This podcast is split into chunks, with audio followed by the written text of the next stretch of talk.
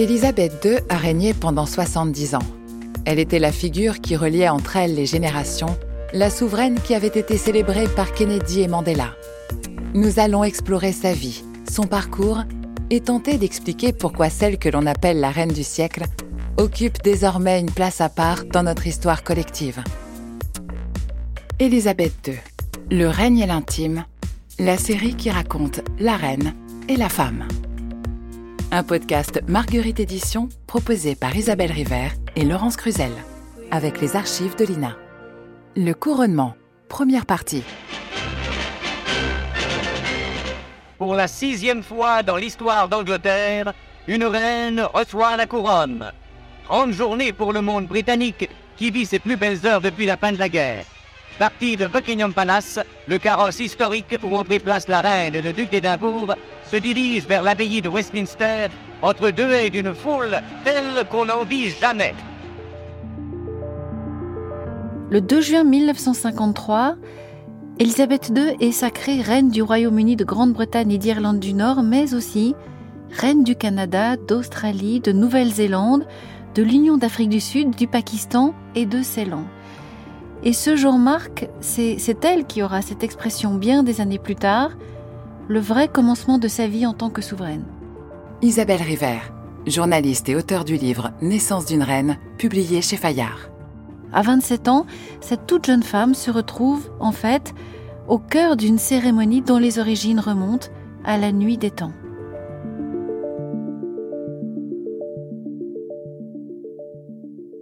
La date de la cérémonie a été choisie par le gouvernement conservateur de Winston Churchill pour des raisons très politiques. Les discussions commencent dès l'accession au trône d'Élisabeth en février 52. Alors c'est vrai qu'un couronnement, c'est un, moment d'histoire unique, c'est aussi un événement qui a une dimension euh, patriotique. Et le gouvernement souhaite clairement exploiter cette dimension patriotique au profit du parti au pouvoir, le Parti conservateur.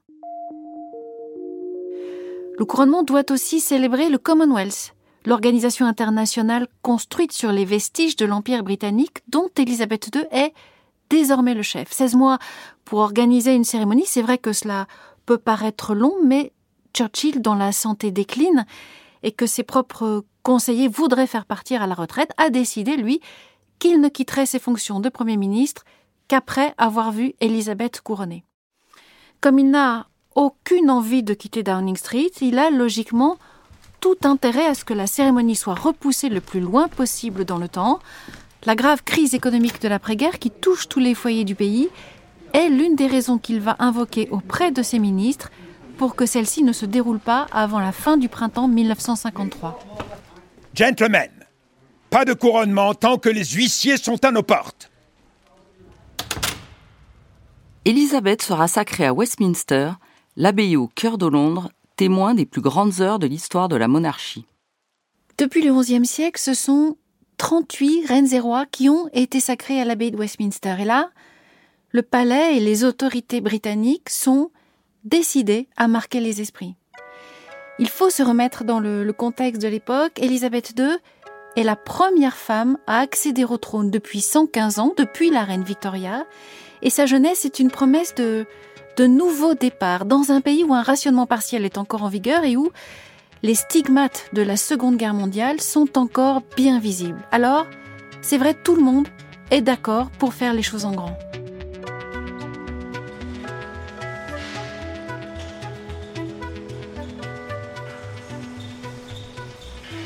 Les travaux vont être d'une ampleur telle qu'on décide de fermer Westminster au public pendant six mois. L'abbaye va être euh, transformé pendant ce laps de temps en une sorte de théâtre géant avec une scène, avec des tribunes. Des rails sont installés le long de la nef pour pouvoir acheminer les, les tonnes de matériaux, de bois, de métal qui vont être nécessaires à leur construction. L'abbaye est un édifice religieux qui a été conçu pour accueillir 2000 personnes. Oui, mais voilà, il faut maintenant faire de la place pour 8000 invités. 8000 invités, mais aussi pour un orchestre et pour plusieurs chœurs dont certains vont devoir chanter sans rien voir de la cérémonie, tant ils seront mal placés. Le Royaume-Uni mobilise ses ressources, son industrie et ses artisans pour concevoir le plus grand et le plus beau spectacle du monde. En termes de rayonnement pour la Grande-Bretagne, rayonnement artistique, rayonnement culturel, l'enjeu là aussi est énorme. Des commandes partent euh, aux quatre coins du pays.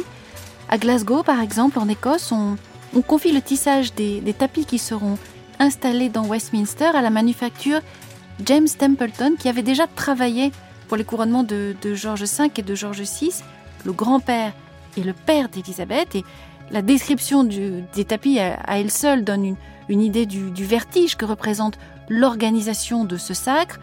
Le tapis bleu devra faire 57 mètres de long et 5 mètres de large.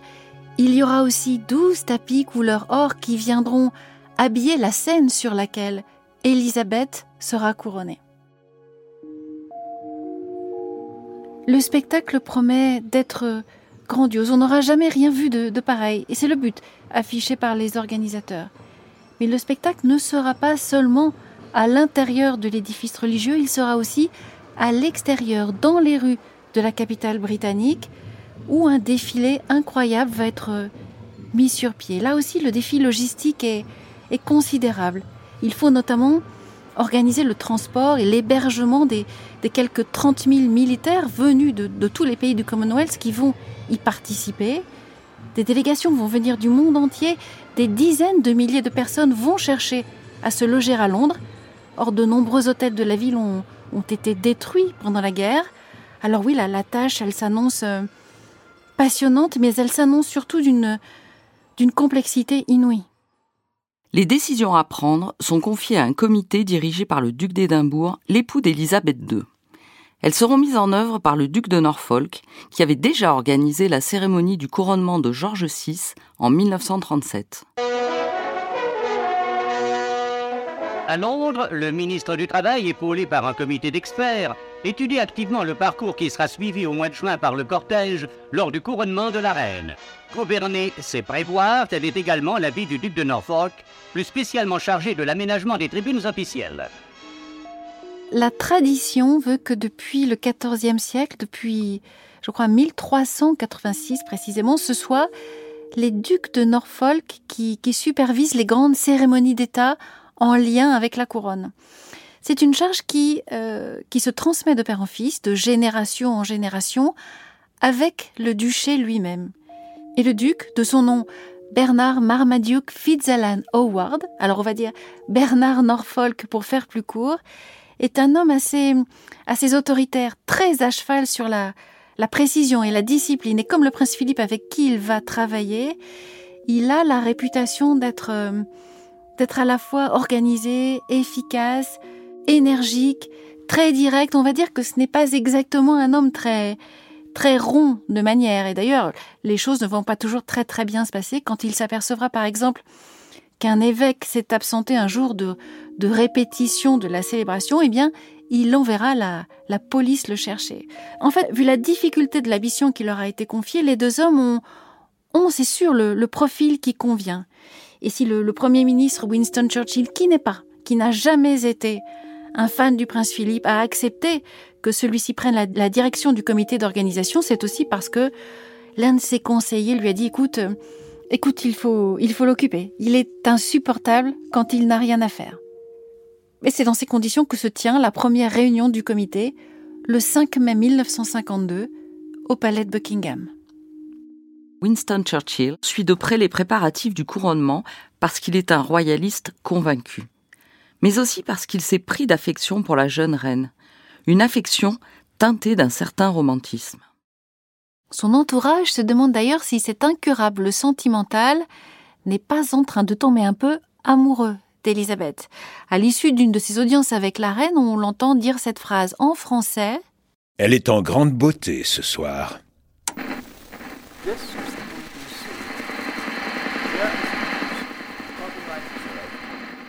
La télévision a fait son entrée dans les foyers britanniques.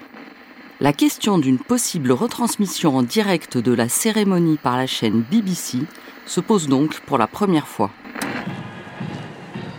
La presse et tous les acteurs de l'industrie naissante du petit écran font campagne. Mais au palais, comme à Downing Street, où réside et travaille le Premier ministre, la résistance s'organise. La raison principale de cette résistance, c'est la très grande réticence d'Élisabeth II elle-même, parce que la reine est, très méfiante vis-à-vis du nouveau média qu'elle ne connaît pas. Et elle est soutenue en cela par les plus hautes instances de, l'Église anglicane, qui craignent notamment que les, que les Britanniques, une fois arrivés à leur petit écran, se pressent moins nombreux dans les rues de Londres. Mais les, autorités du, du clergé craignent aussi qu'une fois réunis chez eux autour de, tasses de thé, d'assiettes de, de sandwich, leurs compatriotes perdent un peu de vue la dimension divine de la célébration qui est pourtant au cœur vraiment de la, cérémonie du sacre. Sans vouloir faire de raccourcis, on peut dire que, que la télévision à l'époque euh, est un média jeune et que les questions que pose son irruption sur la scène monarchique en l'occurrence sont des, des questions auxquelles personne dans l'entourage d'Élisabeth II, un entourage qui, qui, je le rappelle, est quand même un entourage plutôt âgé, n'a de réponse. D'ailleurs, une règle instaurée par on ne sait trop qui veut veut qu'aucune caméra, par exemple, n'approche la reine à moins de 10 mètres. Winston Churchill, le Premier ministre, croit que l'on va aveugler la souveraine, c'est ce qu'il dit, avec des lumières vives et brûlantes. Un membre du gouvernement, avec une certaine intuition de l'avenir d'ailleurs, interroge lui aussi si nous acceptons de laisser filmer le couronnement, comment ensuite pourra-t-on refuser à la BBC de filmer les mariages ou les enterrements des membres de la famille royale? Les conseillers d'Elisabeth II ont peur que la présence de caméras soit un, un stress supplémentaire pour la jeune souveraine. La moindre erreur, le moindre incident sera vu par des millions de téléspectateurs aux quatre coins du monde. Et c'est potentiellement un risque pour l'image de la royauté. Les précédents sacres ont en effet quasiment tous été marqués par des problèmes d'organisation. Ces petites histoires dans la grande histoire racontent l'impossibilité d'atteindre la perfection dans ce type d'événement. And after the ministry kingship, I have dedicated myself L'une de ces petites histoires, c'est celle du couronnement de George VI en, 1937. Le père d'Élisabeth II avait alors été particulièrement irrité lorsque le, le doyen de l'abbaye avait essayé de lui passer l'un des vêtements du sacre, une tunique de, de lin blanc qui symbolise l'abandon de toute forme de vanité, alors que le vêtement en question était quand même manifestement à l'envers. L'archevêque de Canterbury, le, primat de l'église anglicane qui conduit la cérémonie, n'avait pas su lui non plus distinguer l'avant de l'arrière de la couronne au moment de la, la poser au sommet de la tête du roi. Tout ça avait eu un côté un peu approximatif. Mais 2 millions de foyers sont déjà équipés d'un poste, et face au déluge de protestations émises par le public, la presse et le Parlement, la décision est finalement prise de laisser entrer les caméras de la BBC à l'intérieur de l'abbaye la reine réalise que les Britanniques se sentent exclus d'une cérémonie qui finalement les concerne eux aussi au premier chef et qu'ils ne, comprennent pas pourquoi cette cérémonie devrait être réservée aux seules personnes admises à l'intérieur de Westminster, à savoir les, les pères du royaume et, les dignitaires étrangers. Alors Elisabeth II finit par dire à, Winston Churchill que tous ces sujets, je garde la citation dans le, le vocabulaire des années 50, devraient avoir la possibilité de regarder la cérémonie. La décision n'est pas prise tout de suite. En interne, les discussions vont se poursuivre pendant des mois. Beaucoup de questions vont se poser. Toutes les étapes du service religieux, sans exception, devront-elles être filmées? Faut-il autoriser les gros plans sur le visage d'Élisabeth II La reine elle-même réfléchit, obtient que, que quelques séquences clés, comme l'onction de, ses mains, de sa poitrine et de son front par l'archevêque, un moment qu'elle considère sacré entre tous, ne soit pas montré aux téléspectateurs. Mais finalement, c'est bien la quasi-intégralité du couronnement qui sera retransmise à la télévision. Pour la première fois, la première fois en mille ans d'histoire, le monde va être témoin du sacre d'un monarque britannique.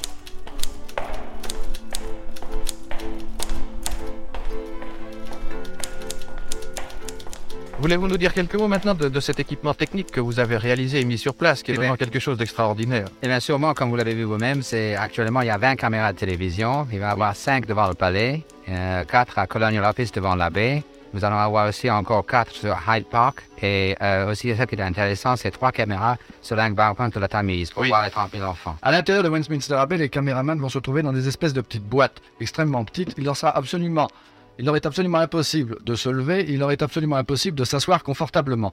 Alors quand j'ai demandé à M. de Lobinière quel était le caméraman qui avait été choisi pour être à l'intérieur de Westminster Abbey, il m'a dit actuellement on est tous en train de les passer sous la toise et on prendra le plus petit car ça c'est le seul qui pourra dire la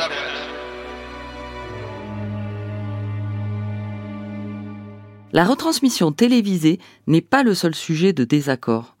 Le déroulement de la cérémonie lui-même fait l'objet de discussions animées qui opposent les anciens aux modernes, ceux qui, comme le prince Philippe, aimeraient que la célébration reflète l'esprit de jeunesse, de renouveau du règne d'Élisabeth.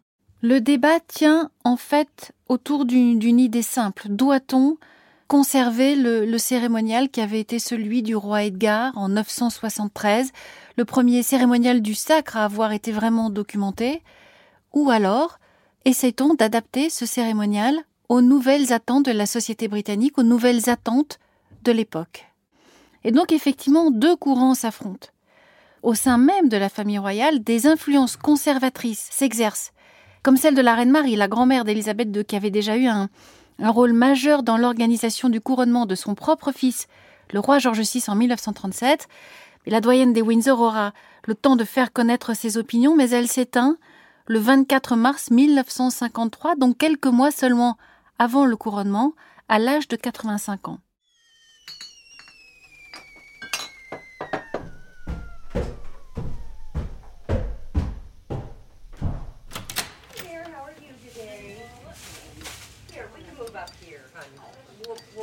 Elle avait pour allié Queen Mum, la mère d'Élisabeth II, qui soutient elle aussi ses idées très, très traditionnalistes sur la manière dont la monarchie doit se présenter au monde, exprimer son caractère sacré et son pouvoir, car les deux sont indissociables et cette cérémonie du couronnement, c'est quand même bien aussi de pouvoir et d'influence qu'il s'agit.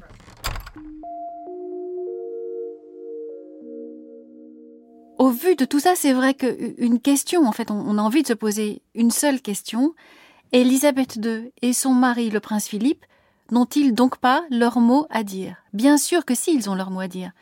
Mais même si le duc d'Édimbourg a, beaucoup d'idées pour moderniser la, cérémonie, d'ailleurs il le fait savoir, pour adapter cette cérémonie aux nouvelles attentes de ses contemporains, le couple est quand même perçu comme, euh, comme jeune, comme très inexpérimenté.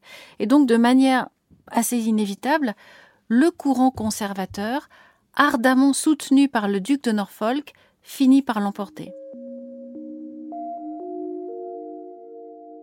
Le couronnement d'Élisabeth II restera cet ensemble de rites venus du fond des âges, un cérémonial inspiré à la fois des textes de l'Ancien Testament et de la chevalerie d'autrefois.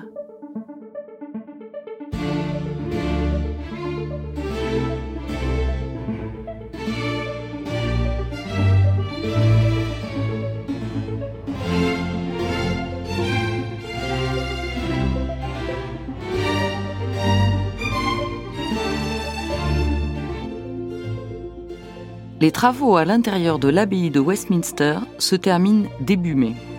À partir du 14, des répétitions de la cérémonie s'y déroulent à un rythme quotidien, entouré du plus grand secret.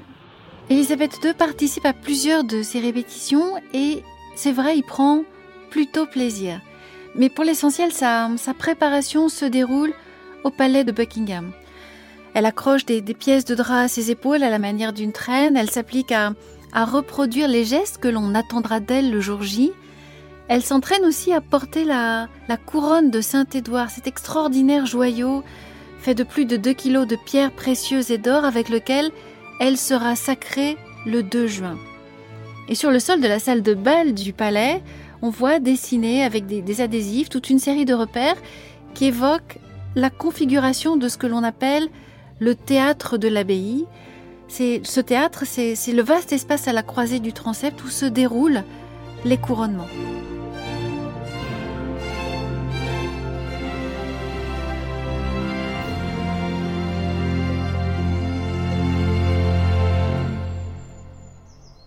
Philippe se consacre lui aussi à la tâche qui lui a été confiée à la tête du comité d'organisation. et il le fait avec l'énergie et le perfectionnisme qui profondément lui ressemblent. Il a longuement étudié l'histoire du sacre et l'évolution de ses traditions, et il se concentre surtout sur les aspects pratiques de la cérémonie. Alors un matin, à l'heure du laitier, on le voit s'avancer sur le balcon du palais de Buckingham, puis scruter le ciel avec de curieuses gesticulations du cou, comme s'il portait un poids sur la tête. Ce jour-là, il veut en fait prouver qu'au moment où le défilé aérien passera au-dessus du palais, Élisabeth ne pourra pas lever les yeux vers le ciel sans faire tomber sa couronne. Et il obtiendra qu'on modifie le plan de vol des avions.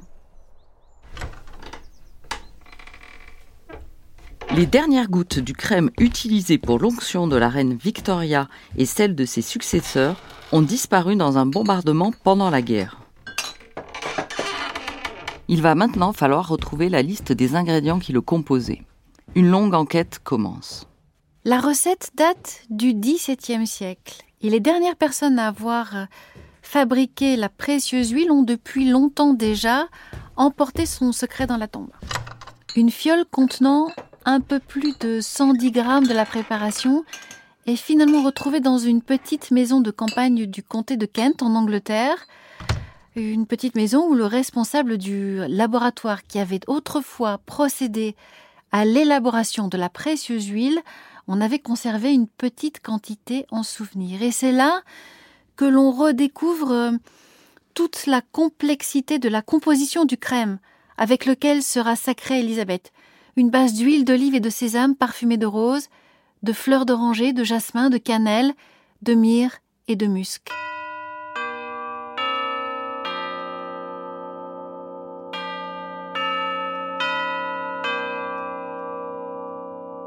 Une ultime répétition de la cérémonie du couronnement est organisée le 29 mai.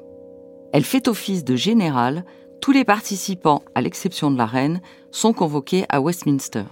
Ce jour-là, la duchesse de Norfolk, l'épouse de Bernard Norfolk, joue le rôle d'Élisabeth II un peu à la manière d'une d'une doublure dans un film de cinéma. La presse photographie à leur arrivée les six demoiselles d'honneur qui assisteront la reine le jour de la cérémonie, ce sont toutes des filles de comtes, de marquis ou de ducs qui ont aussi, c'est un fait, été choisies un peu pour leur physique. Pour donner un caractère encore plus glamour à la cérémonie, les costumes de tous ces protagonistes ont été confiés à Norman Hartnell, le créateur britannique favori des femmes de la famille royale.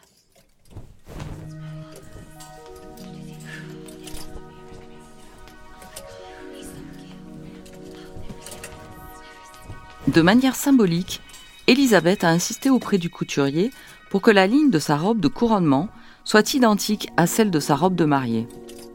La reine a pris une part très active à la création du vêtement pour lequel elle avait des idées bien précises. Elle souhaitait notamment que la robe soit faite de satin blanc. Norman Hartnell réalise au total neuf croquis. Le dernier sera présenté à Elisabeth II au château de Sandringham un après-midi du mois de novembre 1952. La souveraine a demandé au couturier des broderies de couleurs qui figurent les emblèmes des pays du Royaume-Uni et de ses autres royaumes du Commonwealth. Sur la robe, l'Angleterre a donc sa rose en soie, en perles, en argent, en or et diamant rose. L'Écosse, elle, a son chardon en soie mauve et en améthyste. L'Irlande a sa feuille de trèfle. Et le pays de Galles, lui, a son poireau en soie blanche et verte incrustée de diamants. Norman Hartnell, c'est vrai, aurait préféré une jonquille, il trouvait ça plus élégant, mais c'est un point sur lequel l'entourage de la reine n'a rien cédé. À ces motifs s'ajoutent la feuille d'érable canadienne, le mimosa doré australien, la fougère néo-zélandaise, la protéa sud-africaine, les fleurs de lotus d'Inde et de Ceylan,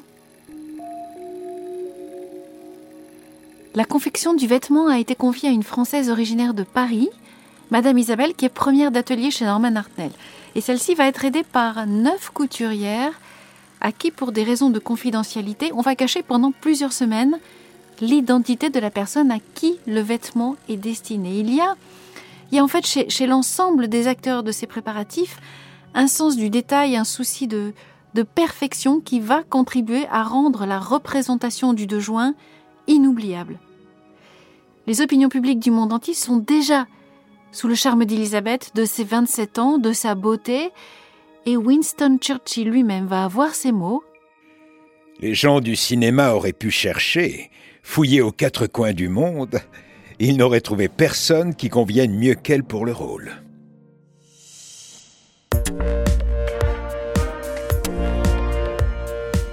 Pour tout savoir de l'actualité des podcasts et des publications de Marguerite Éditions, rendez-vous sur notre site www.marguerite-édition.fr.